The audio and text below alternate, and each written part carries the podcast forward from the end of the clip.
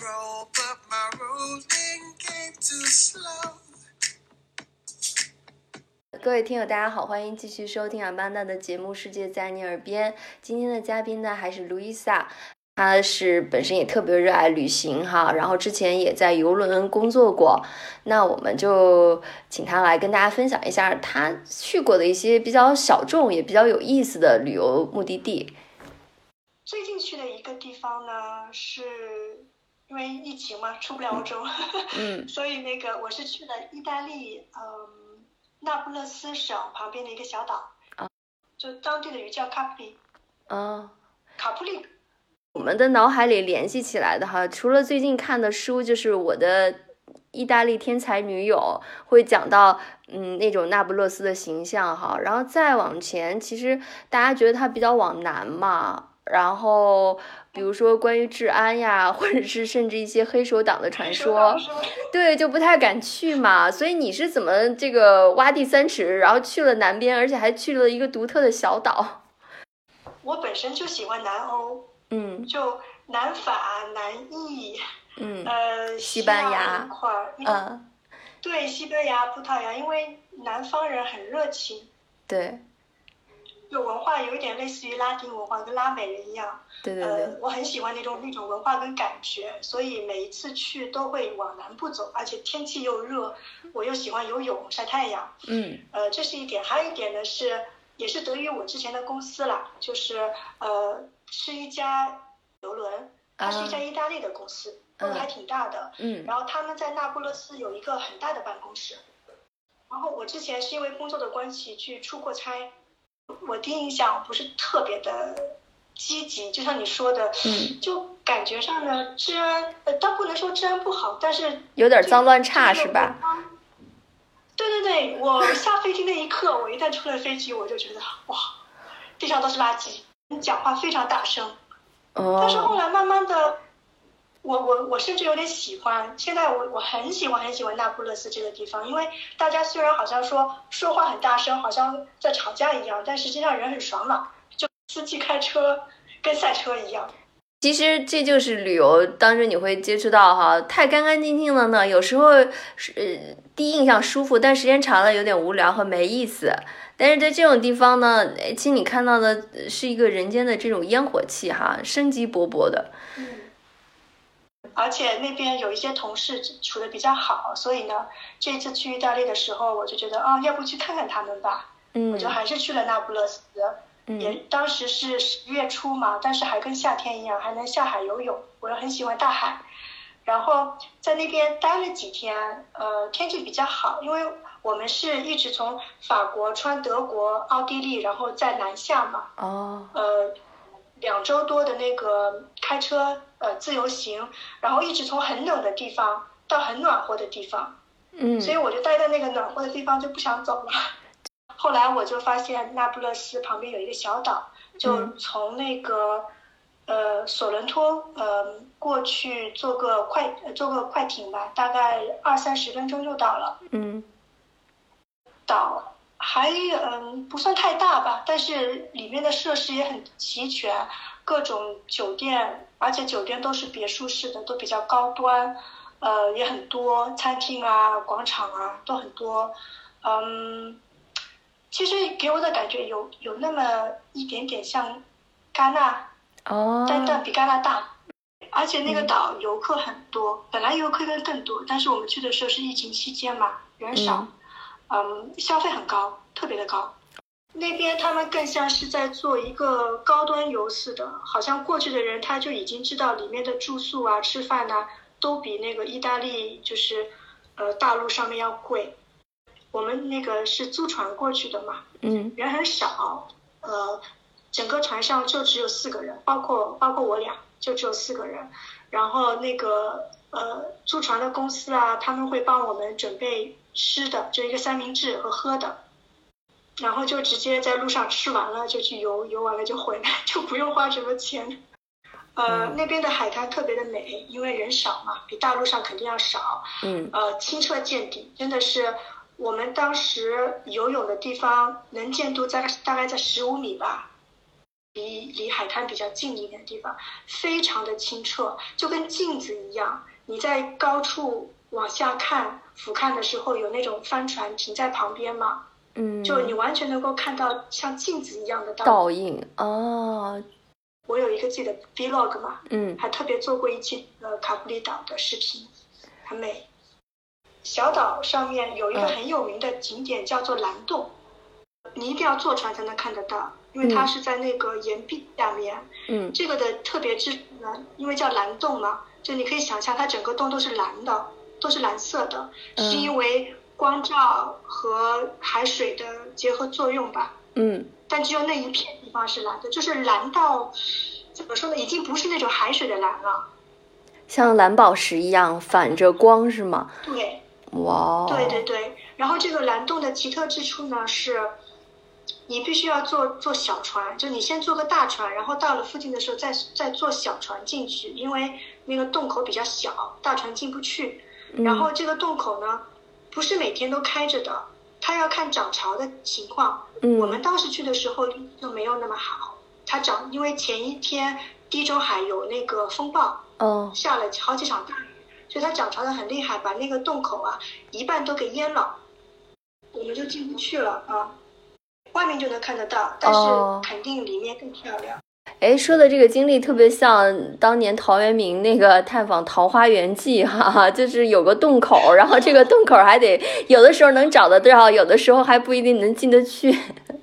其实进去了，我听说洞嗯也很小嘛，你可能在里面只能待上个五六分钟，而且因为之前游客比较多，嗯所以他也不会就放你一个人留在这儿了，你就走马观花的走一圈。但是确实是一个非常美、挺适合拍照和摄影的地方，就别的地方可能不太看得到这种景观。呃还有除了蓝洞，还有附近的叫绿洞、白洞，都是因为海水的颜色变化。嗯，很美。就绿洞的话，就是呈现那种绿色，就那种草绿草绿的颜色。嗯那个地方呢，你你没有必要开进去，就是你在口头你就能望到里面有什么。其实里面里面东西没什么啦，就是岩石跟海水，主要是颜色的变化很漂亮，很斑斓。白色的话，其实相对于蓝洞跟绿洞来讲，稍微逊色一点，颜色没有那么的炫目，因为它主要映射的可能是岩石的颜色。一般去那个小岛上旅游呢，分两块，一块是在岛上，就比较休闲嘛，不是说呃像大城市一样，我一定要去观光啊，然后拍建筑啊，这个比较少。更重要的是，呃，享受阳光、沙滩、鸡尾酒类似这种的。然后嗯还有一个呢，就是大大部分的人都会去租一个小船，然后沿岛环游一圈，你才能看到我刚刚说的各种岩石啊，都是峭壁垂直的，然哦，后各种那种带颜色的洞啊，你才能看得到。觉得你在游轮上的那个工作的时候，有没有什么好玩的事儿可以分享？游轮呢？嗯，想想就开心是吧？是啊，特别舍不得走。呃，游轮上的工作分两种，嗯一种呢是你在陆地的办公室，嗯你必须要有一个办公室做一些什么市场啊、品牌类啊，或者是行政类的工作嘛，对吧？嗯还有一种呢是真的跟着游轮走的，跟着游轮走的人呢，只要你习惯了那种生活方式啊，很多人都不愿意再回陆地工作了。就是现在吉普赛人也不能这么讲哈，但是就是生活很自由随性喽。对，确实是、适合就是还没有成家立业的，或者嗯说你本身一家人都在游轮上工作的，要不然我觉得会有一点孤单啦，因为嗯你没有特定的住所，好像有一点随波逐流的感觉。但是我我有我之前去游轮上出差的时候，有一些同事有过交流的嘛，嗯大部分人还是已经习惯这种工作方式了，让他们回陆地办公室，他们不乐意，觉得无聊。在游轮上可以全世界到处走，你刚才说会有一家人在游轮上工作的啊，真的有这种情况吗？有啊，哦有一些哎，其实非常的普遍，就有一些呢，可能是呃，在别的游轮上认识的，有很多游轮公司嘛，嗯在别的游轮上认识，结了婚，然后两个人一起跳槽过来的。哦然后呢，还有一些呢，太多了这种例子，就是嗯你进了游轮公司，因为你平常接触的人就是你那些同事嘛，嗯然后就办公室恋情呢，你就直接在游轮上找到你的另一半，而且公司是游轮上的管理是不反对的，因为他们知道这种生活并不容易嘛，他们嗯也替你高兴。如果你找到了老公老婆在那边，甚至有人直接就在游轮上生孩子了，孩子就在游轮长大的也有。大部分的游轮公司有这样的情况的，直接就在游轮上面把终身大事儿给办了。呃，像我之前那家公司呢，是不是说一年三百六十五天都在游轮上？他们是六个月可以轮流一次，嗯好像我没有记错的话是六个月无休，在一艘游轮上跟着，然后呢、嗯之后是两个月的全休，你可以嗯上陆地或者看家人，去哪都行。然后再六个月，六个六个月，两个月，六个月，两个月这样子。之前我看过报道，不是因为疫情，就是那个各个港口是有规定的嘛，所以导致了有好多的那个在游游轮上，包括可能还有一些海员，就是货运的那种船上，他不能够按期去做这个换班。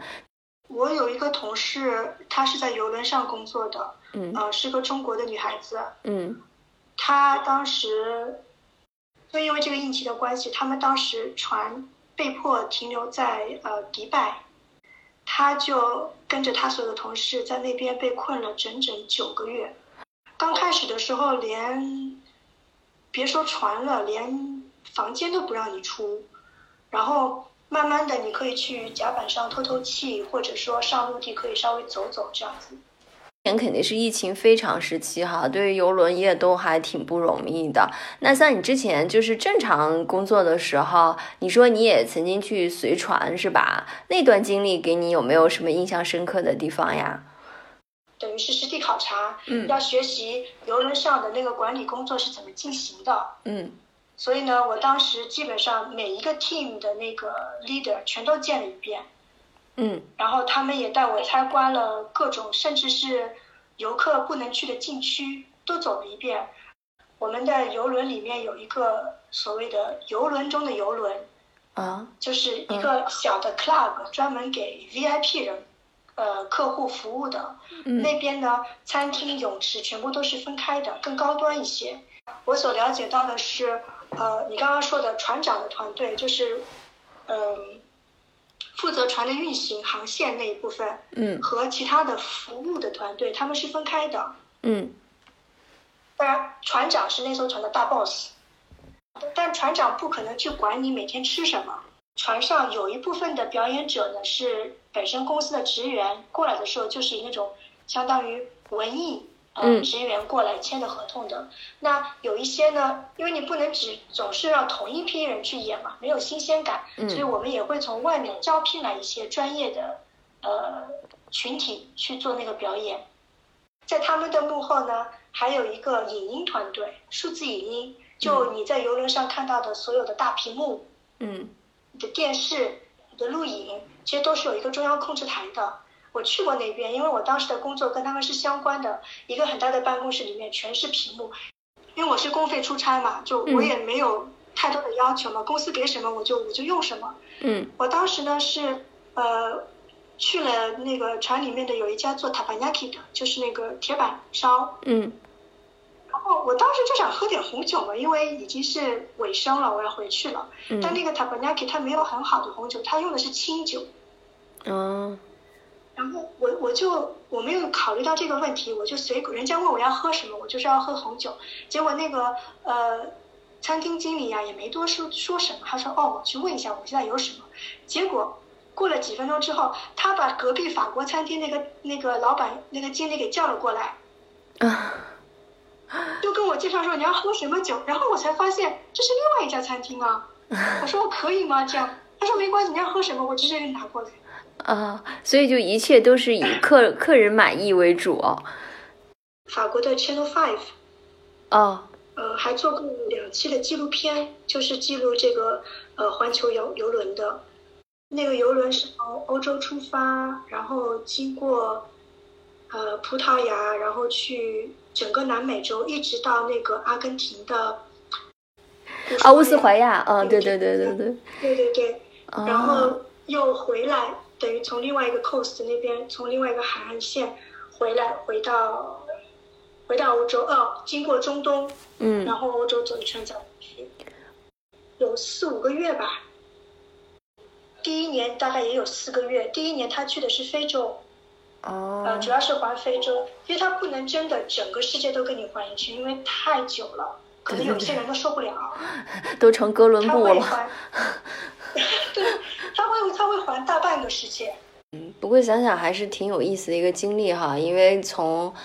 呃航空我知道做过这种高端的环球游，比如说一百八十天什么的。那在游轮上呢，其实这也是非常不错的一个体验，嗯、而且带了一点冒险的精神。那特别谢谢路易萨哈跟我们分享了一些独特的经历哈，呃，那他在欧洲呢，其实刚才我们也讲，他会做一些小视频，他的视频呢就叫 PE 日记，